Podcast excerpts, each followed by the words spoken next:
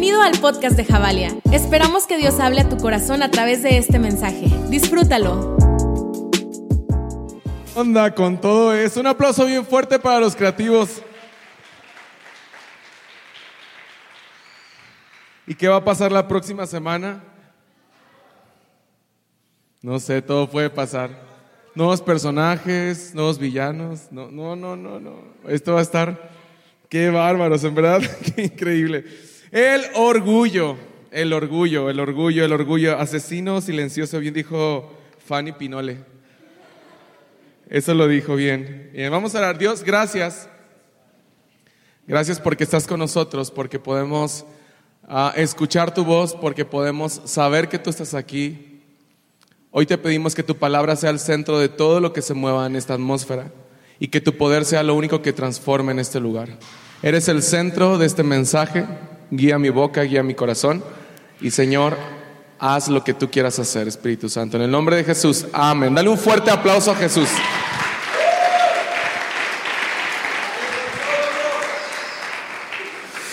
Híjole, qué tema, orgullo. a ver, ¿quién me pide perdón? No, la que me tiene que pedir perdón es ella. No, yo no, yo no hago esas cosas. Yo no, no, no tengo la capacidad de cometer un error. No, yo, yo soy una persona bien comportada, tengo los la mejor cultura, el mejor, los mejores modos. A mí la gente tiene que pedirme perdón. No tengo que pedirle yo perdón a la gente. El mundo no me merece.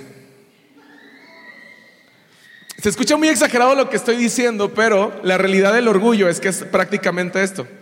Ah, y, y esto es muy, muy, muy real y es muy evidente en las relaciones relaciones entre papás e hijos. A ver, papás, de repente eh, hay momentos donde sabes que tal vez nos pasamos un poquito y, tenemos que pedir una disculpa a nuestros hijos.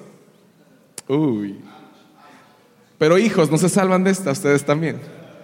Hay momentos en que sabemos que nosotros hemos deshonrado a nuestros padres y tenemos que acercarnos a nuestros padres a decir, la regué, perdóname por haber deshonrado esta casa. O hay veces que en el matrimonio hay situaciones que causan conflictos y es momento de pedir perdón. Pero en este del matrimonio, como lo veíamos aquí con los personajes de casos de la vida real, literalmente es una guerra, es una guerra en la cual eh, no, sabes quién tiene, no sabes quién tiene la razón o no sabes quién tiene la culpa, pero en este punto este hombre decía, es que no sé qué tenga y a sus rollos es mujer. Y la mujer dice, no me pone atención, no me quiere, soy todo lo que imagines, el, el del error es el hombre. Pero hay situaciones de orgullo que llevan a quebrantar y a quebrar completamente relaciones que iban enfocados a ser sanas. Tal vez Dios te ha entregado una buena relación con alguna persona, en alguna amistad o en alguna, con alguna persona, y, y tal vez esa relación puede ser de bendición para tu vida.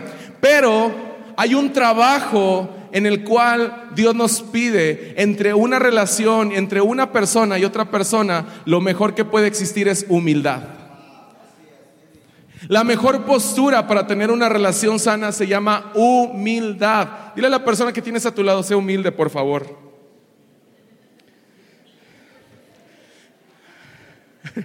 ¿Sí quedó bien claro? Sí. Quiero, quiero contarles algo. Estaba pensando mucho en este tema del orgullo. Y hay, varias cosas que envuelven el tema del orgullo. Sabes, eh, por lo regular somos personas que nos gustan que nos, que nos digan, check, lo hiciste, padrísimo. Gerardo, qué buenas fotos tomas. Increíbles, magníficas. Y luego empieza el aplauso.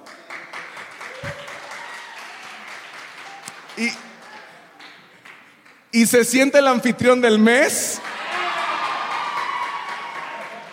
Y dice, yo tengo el poder con esta cámara.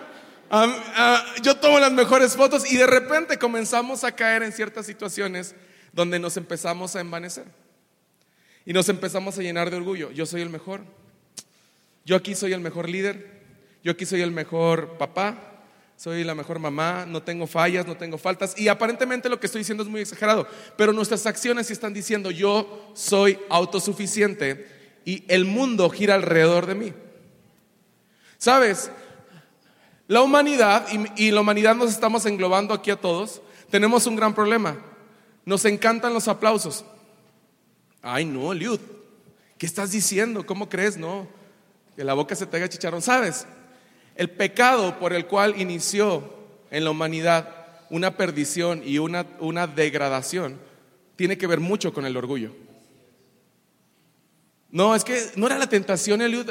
Eh, David decía la semana pasada, sí, claro, pero cuando nos vamos a la raíz de esa mentira, de ese secreto y de esa mentira, podemos entender que mucho de la degradación que hoy estamos viviendo y de lo que se vivió en ese momento fue por una idea incorrecta que se le sembró a estos a este hombre y esta mujer diciendo, "Cuando tú comas de ese fruto, sabrás más que Dios. Entenderás más, podrás entender bien, podrás tener un, pensamiento elevado. Entonces tú vas a saber más y te sentirás supremo. ¿Ok? ¿Aquí entendemos algo? Orgullo. Queremos ser autosuficientes, queremos ser personas altaneras, queremos ser personas que tengan el control de todo. Y sabes algo, Dios sabe que nosotros como humanos no estamos tan bien preparados para el éxito. Lo siento muy serios, oigan. Ahí sonrían. Ya el cilantrazo ya se fue. No estamos muy bien preparados para el éxito, pero ¿sabes algo?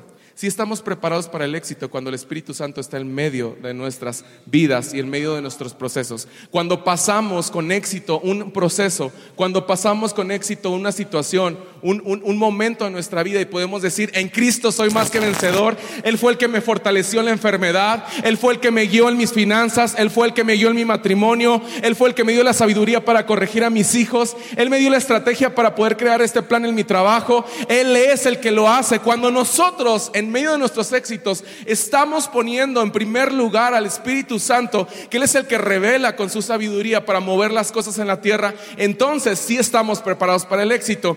Todo se trata en una relación de reconocer humildemente que ya no vivo yo, sino que Cristo vive en mí.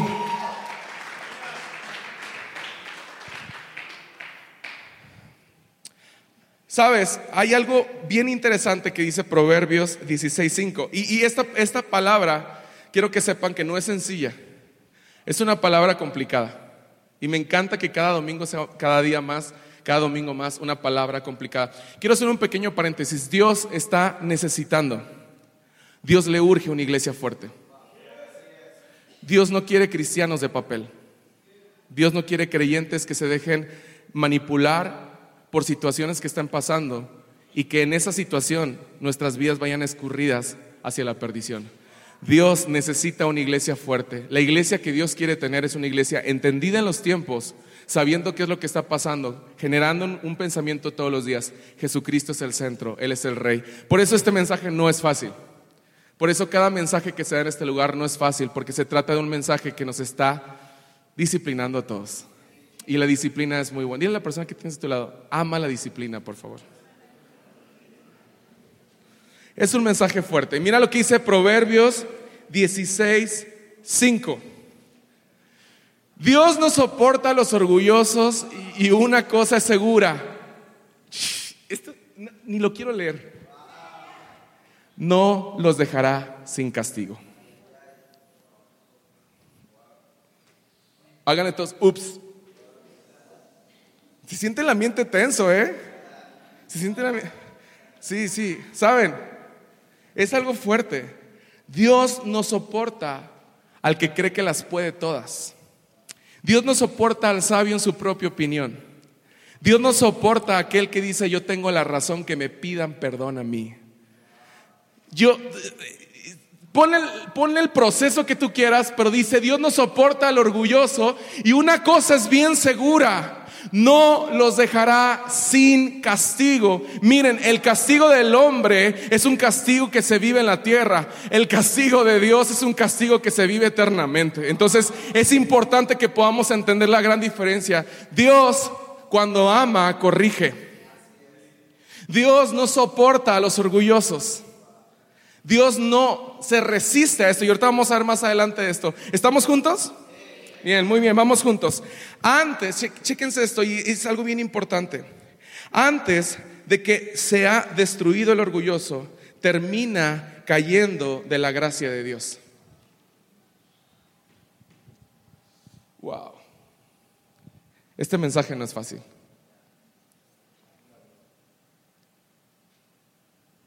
Y no es un mensaje de condenación, es un mensaje de despertar, es un mensaje de misericordia.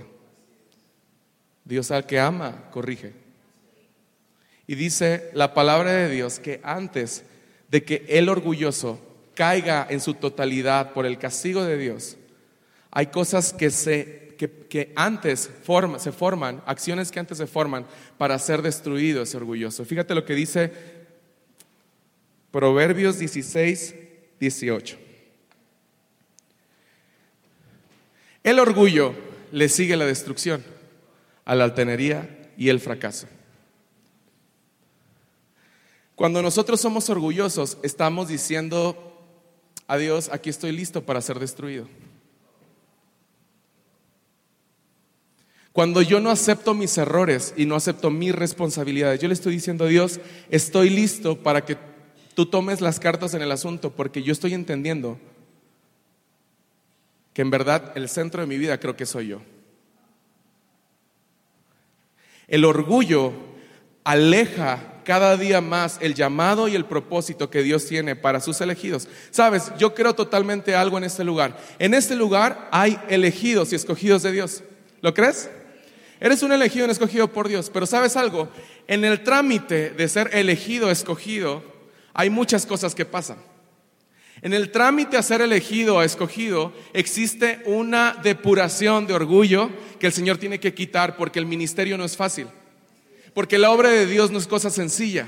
Mucha gente, y he escuchado tanta gente decir, incluso ahorita a jóvenes, ay, me sentí pues sí soy señor, vea, pues ya que le tiro. He escuchado a muchos jóvenes, ah, yo voy a ser pastor cuando sea grande. Porque es que no hacen nada. Sube la bonita fotografía al Instagram los lunes, hashtag San Lunes, del café que hacen con su V60 y todo. Y voy a tener una vida de pastor porque se la...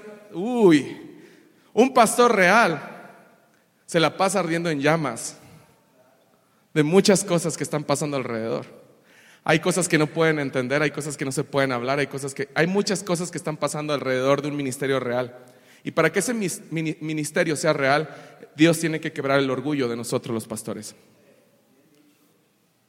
Y Dios tiene que hacernos entender cada día que somos hijos de Él, igual que todos los que estamos en este lugar, y que tenemos el mismo poder en nuestra boca y que tenemos una fe inquebrantable, que somos elegidos y escogidos y que su sangre nos ha comprado y que su gracia es suficiente.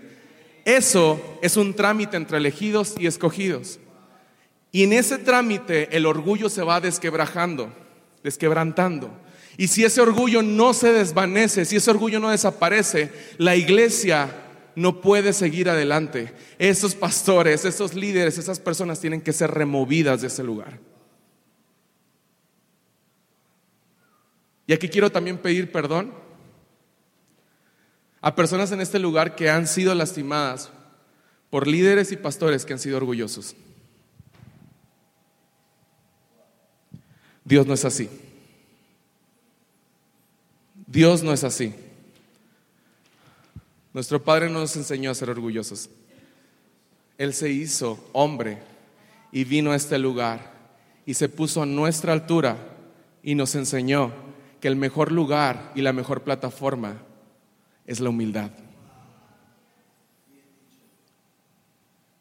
Necesitamos ser humildes. Necesitamos ser humildes. Voy a orar un momento. Espíritu Santo, Sé que tú estás hablando en nuestros corazones y sensibiliza aún los corazones duros. Trae tu revelación y trae tu entendimiento. Muévete con poder a nuestros corazones y rompe toda mentira, todo engaño. En el nombre de Jesús. Amén. El Espíritu Santo se está moviendo en este lugar. ¿Lo crees? ¿Quieren que sigamos? Esto se pone más fuerte y en verdad ya estoy sudando. Cuando nosotros vivimos una vida de orgullo, somos resistidos al poder de la transformación del Espíritu Santo. Eso lo dice Santiago. Vamos a leer esto. Este verso que está fulminante, en verdad, está en Santiago 4, que dice, pero Él nos da mayor ayuda con su gracia. Digan gracia. Por eso dice la escritura, Dios se opone a los orgullosos, pero da gracia a los humildes. ¿Sabes algo? ¿Alguna vez has hecho algo tan malo, tan malo, tan malo, que no te sientes con la confianza de acercarte con la persona a pedirle perdón porque sabes que regaste? Sí. Es horrible. Ese sentimiento que sabes de que, híjole, ¿Alguna vez, y vamos a ser súper honestos, ¿alguna vez has sentido algo en contra de otra persona que no quieres ni verla ni cinco centímetros a tu alrededor? Y dices, es que si la veo aquí, no, me la voy a desgreñar. Y, te imaginas todo lo que le hiciste como un, mensaje hace unos meses acerca de lo que nuestra, mente hace, de que empiezas a golpear a la persona y realmente estás así parado enfrente de la otra persona, pero en tu mente ya la estás hasta matando. ¿Sí te ha pasado esto? Ah, ok, yo confío en ustedes. Y creo que estamos en un lugar seguro donde puede ser 100% honesto. Entonces, es importante esto. Imagínate que la persona que no te quiera ver sea Dios.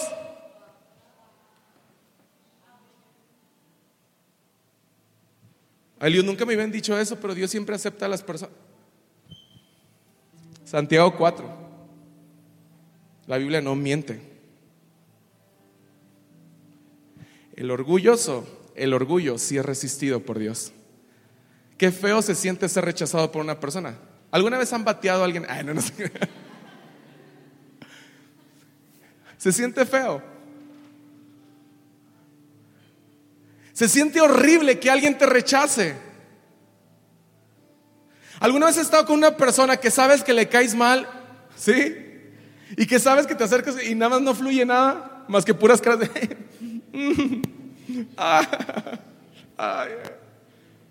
¿Te ha pasado eso?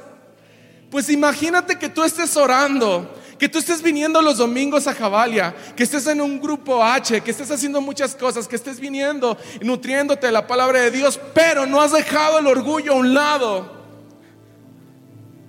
Todo lo que haces, todo lo que le hablas a Dios es resistido por Él porque tú has generado una barrera diciendo, Dios, tú no puedes con mi vida, yo sí puedo con la mía.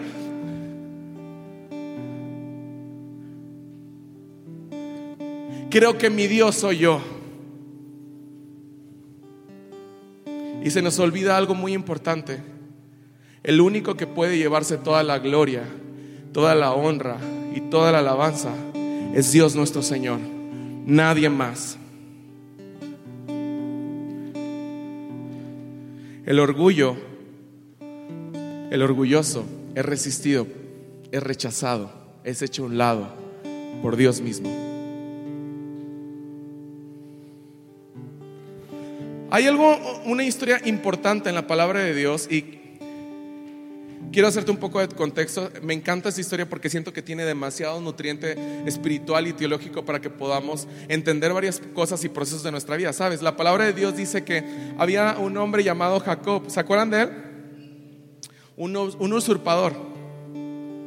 Una persona que hizo algo que no estaba bien, que le quitó la primogenitura a su hermano y que hizo varias cosas que no estuvieron bien y comenzó a tener una vida de estar huyendo, de estar yéndose. Es que me, quiere matar mi hermano. Y luego, eh, después de un tiempo, se enamora de una mujer y cuando se enamora de esa mujer, su suegro le dice, ¿sabes qué? Vas a tener que trabajar mucho tiempo para poder estar con mi hija. Y luego cuando ya cumple el tiempo para estar con su hija, el Señor le mete a su cama a su hija, a su otra hija y él termina metiéndose con la, con la otra y con la hermana de la mujer que él quería. Hay una serie de eventos desafortunados que Jacob empieza a vivir y que realmente son completamente fuertes. Y, piensa un poquito acerca de lo que está viviendo. Imagínate vivir una vida donde siempre estás huyendo del problema escondiendo los secretos, escondiendo las mentiras, solamente por no haber sido humilde y aceptar la realidad. No soy el primogénito, era el segundo y con ese segundo Dios me iba a bendecir. No tenía por qué haber usurpado, tenía que haber enfrentado la realidad y en mi realidad Dios me iba a bendecir. Pero el orgullo te mete en problemas de gratis. El orgullo nos mete en situaciones terribles, ¿sabes? Las decisiones más fuertes y más difíciles, más bien, las decisiones más erróneas que yo he tenido en mi vida ha sido cuando yo he sido orgulloso. No, no me voy a quebrar y aquí enfrente de todos, no, no, yo aquí. No, es no y no.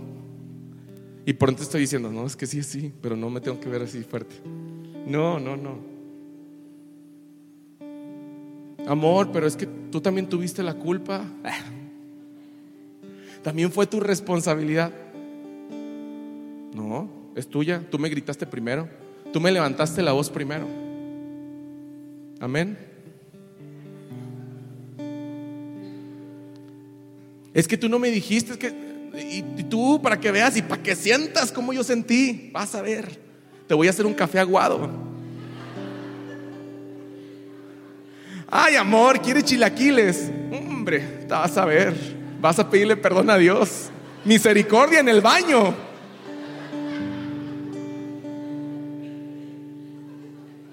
Amén. El orgullo es una guerra de nunca acabar. Las mayores guerras, las guerras que se han provocado en el mundo, ha sido por orgullo. No comiences, no comiences una guerra donde Dios quiere traer paz y restauración. ¿Estamos juntos? Bien, Jacob, en medio de todo lo que le estaba pasando, no entendía ni siquiera lo que le está sucediendo, no entendía ni lo que le está pasando, pero él en ese momento, en ese momento, después de ver tanta mentira y tanto proceso, y, yo me imagino a Jacob diciendo, ¿qué onda? ¿Hasta cuándo se me va a quitar esta persecución? ¿Hasta cuándo mi hermano me va a querer dejar de asesinar? ¿Hasta cuándo mi suegro me va a dar realmente a mi verdadera mujer? Vivían puras mentiras, pero todo a causa de su orgullo. Escucha bien, iglesia, cuando Dios te pide algo, cuando Dios te dice, sé obediente, obedece a la primera. No te metas en terrenos donde no debes de estar, porque vas a salir realmente rechazado por Dios. No es un mensaje fácil. Pero el orgullo no es parte de un crecimiento sano.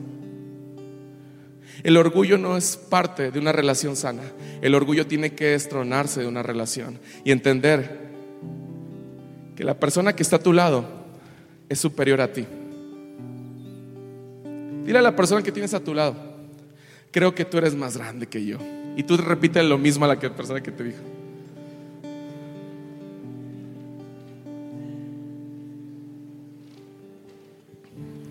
¿Sí les dijeron?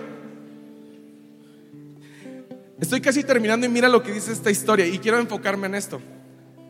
Mira nada más, ¿cuándo fue cuando Jacob realmente entendió que el orgullo estaba dominando su vida? Y está en Génesis 32, 26, 28. Génesis 32, 26 al 28. Dice, entonces el hombre, después de haber eh, dicho, ya estoy harto de toda esta situación, tengo que buscar a Jehová, tengo que buscar al ángel de Jehová, tengo que encontrarme con él y tengo que pelear por mi libertad, tengo que pelear porque realmente sea un hombre que esté feliz en la tierra, mira lo que le pasa. Entonces el hombre le dijo, suéltame, después de haber estado peleando tantas horas hasta el amanecer con el ángel de Jehová, y le dice, que ya está por amanecer, no te soltaré hasta que me bendigas. Respondió Jacob, ¿cómo te llamas?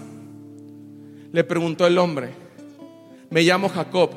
Respondiendo entonces el hombre le dijo, no me digas, no me digas, chécate, nada más esto, no me digas que eres el primogénito, dime que eres el segundo, por favor. Jacob, no me digas que eres el primogénito porque no eres así. Yo sé bien tu realidad. Solamente quiero que me digas quién eres, por favor. Mírame a los ojos y dime honestamente quién eres y yo te voy a bendecir. Y le dice Dios a Jacob. Respondió entonces el hombre y le dijo, ya no te llamarás más Jacob, sino Israel, porque has luchado con Dios y con los hombres y has vencido. Una identidad correcta, una identidad humilde es aquella, es aquella identidad que puede ser bendecida por Dios. Cuando Dios nos pregunta cómo te llamas, qué estás haciendo, cómo le estás haciendo, y nosotros estamos disfrazando nuestro orgullo. Ah, no, es que me tocaba a mí ser el primero. ¿Por qué me ganó mi hermano? Me tocaba a mí. Yo tenía que ser ese líder, yo tenía que esto, yo tenía aquello, yo, mi posición era mía. Yo tengo que ser el grande en la casa, a mí me tienen que obedecer. Cuando Dios nos llama, tú tienes que contestarle por tu realidad. Honestamente, Dios, me siento débil. Honestamente, Dios, me siento fracasado. Honestamente, Dios, me siento confundido. Honestamente, me siento completamente aislado de tu presencia. No le digas una mentira a Dios, porque Dios sabe todo.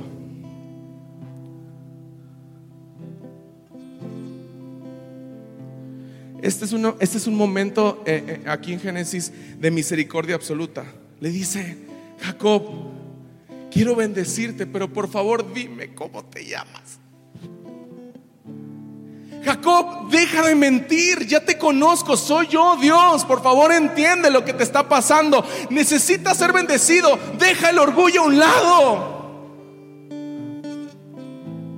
Yo quiero estar contigo, yo quiero bendecir tus días, yo quiero traer un aviamiento a tu corazón, yo quiero hacerlo. Solamente dime tu nombre, solamente háblame honestamente. Deja el orgullo, tú necesitas de Dios, no necesitas de tus acciones para ser mejor, necesitas de Dios en tus acciones.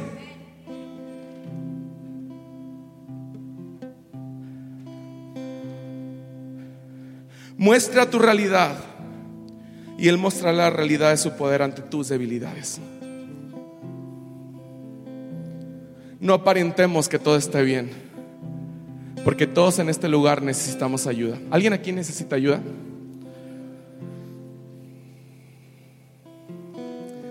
Hasta los pies también levantamos. Necesitamos ayuda. Es momento de reconciliarte con Dios. Es momento de reconciliarnos con, Dios. Es momento de aceptar nuestra verdadera identidad humilde y decir, Señor, reconozco que necesito humildad en mi vida.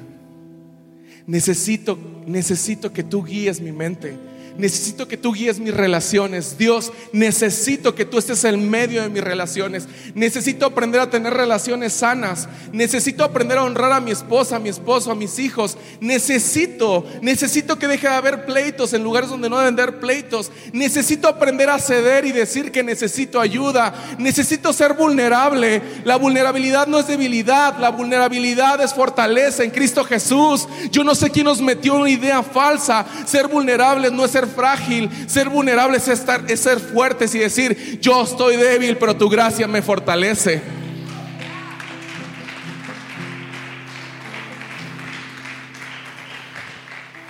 Cuando nosotros entendemos nuestra verdadera identidad humildemente, ¿sabes qué pasa? Dios empieza a guiar nuestros pasos. Empezamos a ver qué sigue. ¿Te has sentido confundido alguna vez en tu vida? ¿Qué sigue? ¿Qué, qué hago? Sé humilde, obedece. Y cuando nosotros obedecemos a la voz de Dios, Dios empieza a guiar nuestros pasos. Pero guiar nuestros pasos no es para que nos vaya bien solamente a nosotros, es para que su gloria sea vista en la tierra. Ve, Salmo, Salmo 23, dice, confortará mi alma y me guiará por sendas de justicia, por amor a su nombre. No dice, y, se escucha muy fuerte, no, no, dice por amor a tu nombre, Eliud. Cuando tú ya has entendido tu identidad, y has dejado el orgullo a un lado. Yo voy a guiar tus pasos, pero no los voy a guiar para que te vaya solamente super cool a ti. Los voy a guiar por amor a mi nombre, a mi gloria. Mi gloria necesita resplandecer en tu vida. Mi gloria necesita resplandecer en tu matrimonio. Mi gloria necesita resplandecer en tus hijos. Mi gloria es lo que necesitas. No necesitas buscar tu gloria, Eliud. Necesitas la gloria de Cristo en tu casa. Necesitas la gloria de Cristo en tu vida, en tu carácter, en tus pecados, en tus errores. Necesitamos la gloria de Dios. Él quiere bendecir al humilde, al que dice, la razón la tiene solamente Dios, no yo. Él quiere bendecirte. Espíritu Santo, gracias. Muchas gracias por escucharnos. Juntos construimos la visión. Si te gustaría ser parte de lo que Dios está haciendo en casa, puedes donar a través de PayPal a la cuenta de generosidad.javalia.org. Y recuerda que en Javalia juntos conectamos generaciones con Dios que cambien el mundo.